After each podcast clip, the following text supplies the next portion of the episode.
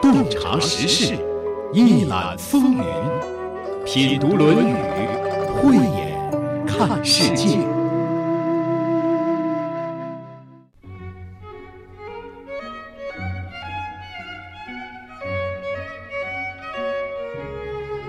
生活中，我们每个人都希望自己美满幸福、快乐无忧，也在为此拼搏努力着。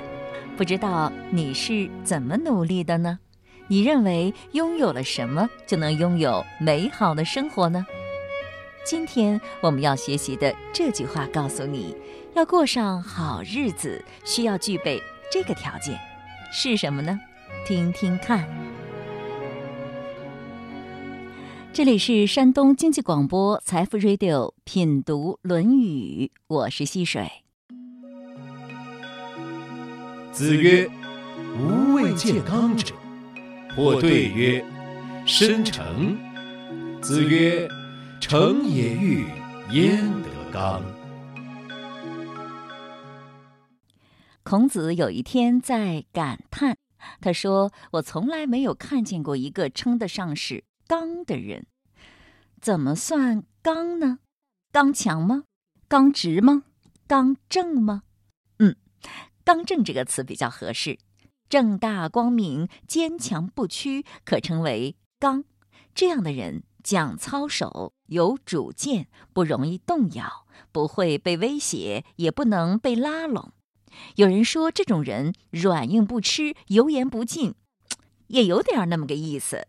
我觉得吧，还是用孟子的话解释比较高大上：德智与民由之，不得志独行其道。富贵不能淫，贫贱不能移，威武不能屈，此之谓大丈夫。这句话的意思是说，有机会做一番事业的时候，就要为老百姓办点事儿；没有机会做番事业的时候，就要独善其身。富贵也不能使他堕落，贫贱也不能使他动摇，武力也不能使他屈服，这才叫做大丈夫。刚者就是大丈夫的样子。孟子一开口就带给人一种大气磅礴、光芒万丈的感觉，让人觉得有点儿遥不可及。嗯，其实他说的这种人在表面看起来和普通人也没什么区别，还有可能是一位小女子，但是她一定有丈夫气概，因为他有正见，很笃定，就不容易被诱惑，也就不容易动摇了。孔子一声叹息之后，旁边有一个人听到了，就说：“申成这个人算是刚的了吧？”孔子回答说：“申成这个人欲望还是挺多的，怎么能谈得上刚呢？”申成是孔子的弟子，鲁国人，精通六艺，是七十二贤人之一。他早年随孔子学习，每次和别人辩论，从不轻易让步。他在学习上是很刻苦的。据传说，申成为了躲避战乱，在山东文登隐居讲学，在北宋时期被封为文登侯。他在《论语》当中只出现了这一次，历史上的记载也很少。有孔子的这句话，我们就知道了：一个人欲望挺多，就不容易刚了。有道是无欲。则刚。那么无欲则刚对自己有什么好处吗？打个比方吧，人的身体在什么状态下最舒服？是不是不疼也不痒的时候？刚的人就总是处在不疼也不痒的状态。再打个比方，你吃的再香甜，人家也不会嘴馋。嘴馋又吃不到，滋味不好吧？人家不动心，因为他知道吃的太多太杂不好。只有管住嘴，才能得到更大的好处。心瘾已经断了。你挣得多，职位高，住得好，一般人心里早就发酸了。吃不到的葡萄是酸的吗？可是人家不会，人家是饭疏食饮水，曲肱而枕之，乐亦在其中矣。不义而富且贵，于我如浮云。当然，能得来富贵，未必是通过不义的方式啊。刚正的人也未必是穷人。孔子不是说吗？富而可求也，虽执鞭之事，无义为之。如不可求，从无所好。就是说，如果能以合乎正道的方式得到富贵，让我做低等的执鞭之事，我也愿意。如果不能以正道得到富贵，那我就去干点儿我喜欢的事情。孔子的这种生活态度，也可以用《中庸》里的一段话来解释，就是“素富贵，行乎富贵；素贫贱，行乎贫贱；素夷狄，行乎夷狄；素患难，行乎患难。君子无入而不自得焉。处在富贵的地位，就安于富贵，做富贵人的分内事。处在贫贱的地位，就安于贫贱，做这个境遇当中该做的事；生活在少数民族，就在那里安居乐业，做在那个条件下能做的事。在患难中，也要能够接受患难的局面，尽好自己的本分。君子乐天知命，知足守分，就能够随遇而安，无论在什么地方，都能够怡然自得。有一个人，我在节目当中曾经多次提到过，他叫管宁，是东汉末期的一位名士。这个人太让人佩服了，他就是一个至刚之人。他的刚是建立在少欲并且明达的基础上的。一个人如果没有这两点做基础，一定很难做出正确的选择，也很难做到刚正。管宁十六岁，父亲就去世了，家里又很贫寒，亲戚们很可怜他，就赠给他发丧的费用，但是他都没有接受。他根据自己的财力为父亲送了终。先不说他其他的事迹，仅做到这一点就很难得。婚丧嫁娶常常也是一个借机敛财的机会，至少可以贴补一下家用。可是。管宁不为所动，他在能力范围之内把父亲安葬了。由此可见，即使家庭贫寒，也没有让他起一丝的贪心。话说东汉末年，天下大乱，管宁听说辽东这个地方还算安定，就来到了这里。这里的太守叫公孙度。他听说著名的大学者管宁来到了自己的地盘上，非常高兴，就急忙派人整理馆舍，恭候大驾光临。管宁见了公孙度，他也只是谈一谈儒家的经典，而从不谈时事。之后呢，管宁就居住在了山谷当中。当时渡海避难的人大多住在南部，而管宁呢，却住在了北部。看起来孤苦伶仃的，可是人家呢，就是没有搬家的意思。你猜结果怎么样？后来的人渐渐的都过来跟着他了，一个月之间就形成了村落。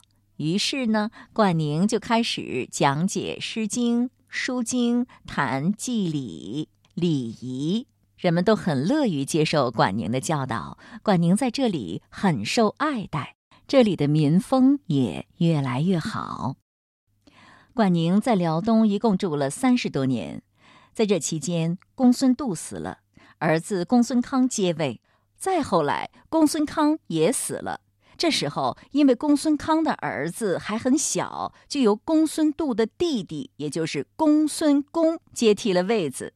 但是，公孙公这个人呢，身体很虚弱，有点力不能支。这时候，公孙康的儿子公孙渊也渐渐长大了，还才智出众。管宁就觉得不好了，他敏锐地意识到祸乱要来临了，自己到了该走的时候了。听到管宁要走的消息，公孙公亲自把他送到了南郊，又加倍的赠给他服饰器物。自从管宁东渡来到了辽东这里，这里的三代太守公孙度、公孙康、公孙公前后都赠送给了他很多财物，他都接受了，然后收藏起来。在返回的时候，又全部封好，退还给了公孙氏。再后来，不出管宁所料，公孙渊果然夺取了他叔叔的位子，又反叛了曹魏，称了王。刚刚建立的大魏国当然是不答应的，派出了司马懿把他剿灭了。经过这次劫难，辽东有上万人死于非命。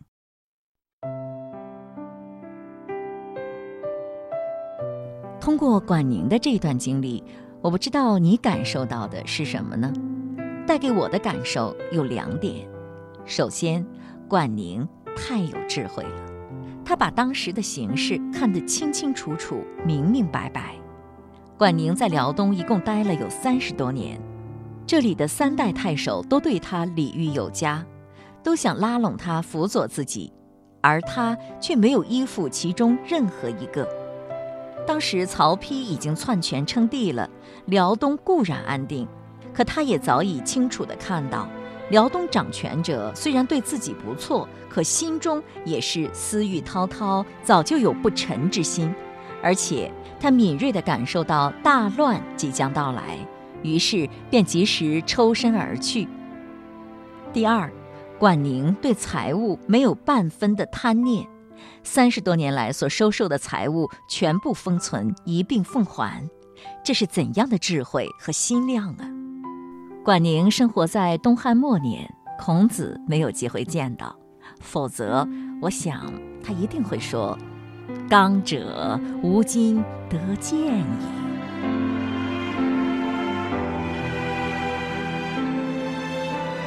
看到管宁的这一番作为，你会不会想到另一个人？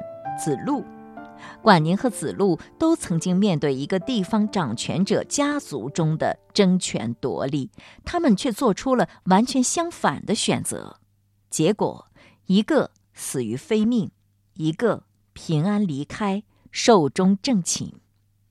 管宁是真正的刚者。记得《中庸》当中有一段对强的描述，我觉得。这里的强就是刚刚我们谈到的刚。子路问强，孔子从各个角度进行了回答，最后讲的是君子之强。那君子的强大是怎么体现的呢？君子和而不流，强哉矫；中立而不倚，强哉矫；国有道，不变色焉，强哉矫；国无道，至死不变。强哉矫，什么意思呢？君子的强大是这样体现的：能够和他人合作，却不会随波逐流，保持正道，拥有独立的人格，绝不会媚俗或者依附任何势力。国家政治清明的时候，不会改变志向；国家政治黑暗的时候，坚持操守，这才是强中之强。一个人有体力之强，如气拔山兮力盖世，慧挽雕弓如满月；也有精神之强，如水滴石穿，以柔克刚。真正的强，可能表现为进，也可能表现为退；可能表现为强大，也可能表现为柔弱。孔子真正赞许的是精神之强。用老子的话来说，就是胜人者有力，自胜者强。胜人者凭的是力量战胜别人，自胜者呢是要克服自身的弱点。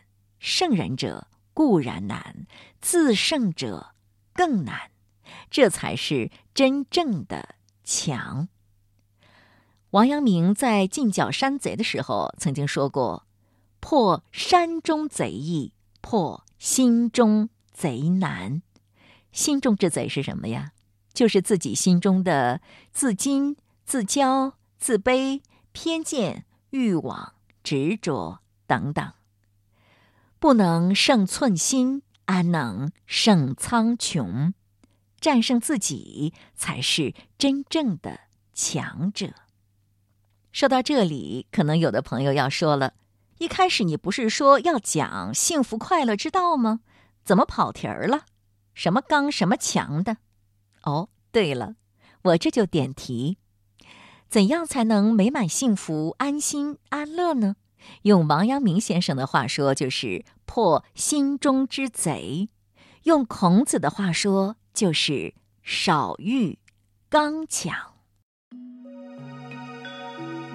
子曰：“无未见刚者。”或对曰：“申成。”子曰：“成也欲，焉得刚？”这里是山东经济广播《财富 Radio》，品读《论语》。前几天我开车带着女儿去办事，我们一边开车一边聊天儿。她说：“你看，我都拿到驾驶证那么久了，可是我还没自己开车上过路呢。”我就逗他：“你学车不就是为了拿证吗？能证明你会开车，不就达到目的了吗？”你看你爸，拿了驾驶证就开始骑电瓶车，不也骑得挺好吗？听到这儿他就乐了，我也乐，自我感觉还挺幽默的。为啥学车呢？为了拿证还是开车？当然是开车呀！拿证是手段，开车是目的，学以致用嘛。对于这个问题，是不会有人感到疑惑的。那学习的目的呢？是为了考试吗？为了拿学位吗？为了显示自己知道的多、上学时间长吗？有人说了，是为了找个好工作、有个好前程。那么，找个好工作、有个好前程，又是为了什么呢？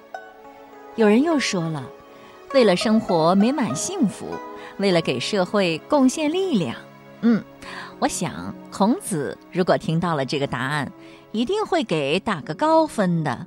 其实这也是孔子的意思，不过他用的不是这个词，用他老人家的话说就是“修己以安人”，就是学了要用上才有意义，学了对自己要有好处，也要对别人有好处。《论语》记录的是孔子和弟子们的对话。记得在学生时代学习这些句子的时候，我就以为是用来考试的。年纪渐长，才逐渐明白了其中所包含的深刻道理。原来它是可以用在自己身上的，是可以帮助自己更好的工作、更好的与人相处的。祖先的那一套经验心得早就总结好了，放在那里了，多现成呀！要是早知道，就不会走那么多弯路了。在孔子的弟子中，有一个学以致用的典范，他就是子路。那么，这一点在子路身上是怎样体现的呢？下面我们就来学学这句话：“子路有闻，未之能行，唯恐又闻。”关于子路这位学生，大家应该感到很熟悉了吧？《论语》中子路出现的频次是最多的。他和孔子只相差九岁，关系特别密切。孔子会不时地调侃他一下，比如说，我们上期节目刚刚讲过那句，孔子说：“要是有一天我乘着木筏子漂流到了海上，跟随我的恐怕只有子路吧。”子路听着挺高兴。可紧接着，孔子又调侃了他一下。可是呢，子路却连制作木筏子的材料都找不到，就是说他勇气可嘉，可智慧方面还是有所欠缺的。子路这个人行动非常果敢，讲话也非常的痛快，回答老师问题的时候总是第一个抢答。孔子总是希望他能够收敛一下。有一次，冉有请教孔子：“听到了，马上就去做吗？”孔子说：“马上去做。”而子路问同样的问题的时候，孔子就说：“有父兄在，如之何其闻思行之？你的父兄都在，你应当先向他们请示之后再做。”意思就是告诫他要三思而行，不可莽撞。子路的气质是沆沆如也，雄赳赳、气昂昂的样子。孔子说他若游也，不得其死然，像仲由这样，怕不得好死。结果也果真如此。子路在魏国的内乱中被人砍成了肉泥。消息传来，孔子悲痛不已，从此不再吃肉糜。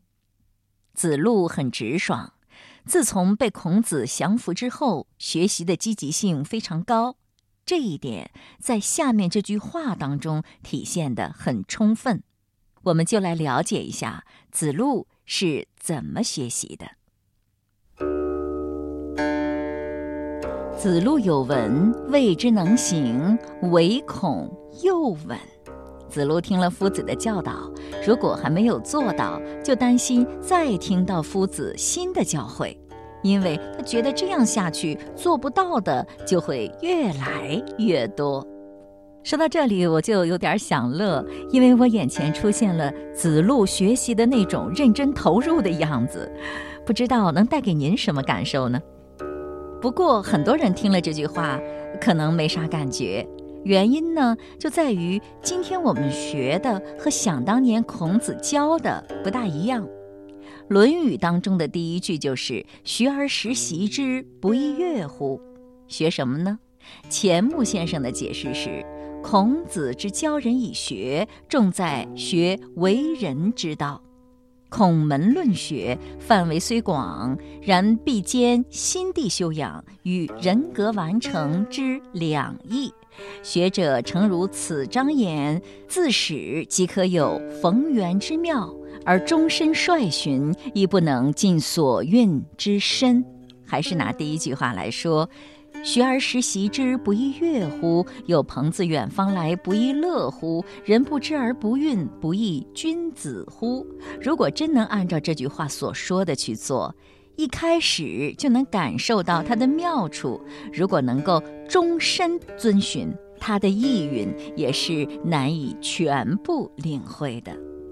其实，《论语》当中所谈到的内容都和第一章一样，只要照着去做，就能够感受到好处。但要做到极致是很难的，需要终身遵循。随着自身学养的提高，领会便会日渐深入，也就会感到受用不尽了。真的有这么好吗？很多人未必有兴趣。有一次和一位朋友聊天儿。我说我在看《老子的心事》这本书，他说不好好做下期节目的功课，原来在看闲书。我说我是在涵养水源，一般在最后两天才做节目的功课。他说嗯，这是最后通牒效应，还是不感兴趣。我想了想，也对，我确实对孔孟老庄之学更感兴趣。在我的内心深处，这是安身立命之学。把这个学好了，生活中的一系列问题，包括节目的问题，也就迎刃而解了。所以呢，我就更愿意把时间花在这上面。如果打个比方，《论语》老庄属于根脉，日常事务更像是枝末，只有根深才能叶茂嘛。所以我还是很喜欢做。品读《论语》节目的，虽然有难度、有挑战，但是很有意义。再回过头来看这句话：“子路有闻，未之能行，唯恐又闻。”你看子路这种学习状态，听了怕做不到，就不敢再听下面的了。带给你什么感受啊？带给我的感受就是，学习的好认真，好投入啊。有点急切，还有一点呆萌。这学了哪能一下子就能够做到呢？是需要在耳濡目染当中逐步提高的。由此也可见他的一片痴心，希望学了马上就能做到。可见他对孔子之学崇敬信仰之深，对自己也充满了期待。这句话表达了子路在学习中的一片心意，一种状态，有点着急了，和他的性格挺像，就是那么急切、鲁莽的，可是又那么真诚，做事那么用力。由此也可以看得出，子路是一个非常值得信赖的人。说到这里，我又想起了《论语》中的另一句谈论子路的话。子路无素诺，子路答应了别人的事，从来都不会失信，这就是子路。最后总结一下，通过学习这句话，我们应该有点儿啥收获呢？第一，从中我们可以进一步感受到孔子教的到底是什么。孔子教的就是大根大本的做人之道。一开始学着做一个有德行学养的读书人，进而惜圣惜贤，做一名圣贤。心学大师王阳明十二岁那年正在读私塾，有一天，他向私塾先生提出了一个不寻常的问题：何为第一等事？老师告诉他：为读书登第耳。这位颇有个性的少年却反驳道：“登第恐未为第一等事，或读书学圣贤耳。学圣贤，就是不以攀登仕途为目的，而以成圣为目标。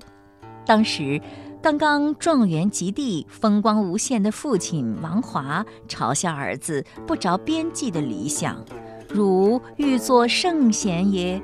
然而，王阳明最终实现了做圣贤的第一等事，不仅名震当朝，而且影响至今。而他父亲这位状元郎，如果没有王阳明这个儿子，他的名号恐怕早已经被人们忘记了。那什么是圣贤呢？反正光会背书不行，口若悬河也不行。你可以不说，但一定得做得好。收获之二，在这一章中，子路的性格跃然纸上。他学习的状态固然有些急切了，但还是非常值得我们学习的。如果我们学习、工作都有这样一种状态，就一定会有所成就。子路跟随孔子几十年，那他最终把孔子的学问都学到了吗？并没有。如果他都学到了，就不会死于非命了。虽然他还没有达到中庸的至高境界，但是他的诚实、真切、热情、勇敢，都给后人做出了榜样，值得学习。子路有闻，未之能行，唯恐又闻。今天的节目就到这里了，主持人溪水，感谢您的收听。品读《论语》节目首播每周日二十一点三十分，重播每周六二十一点三十分。品读《论语》已上传齐鲁网、闪电新闻客户端、蜻蜓 FM，欢迎查找收听。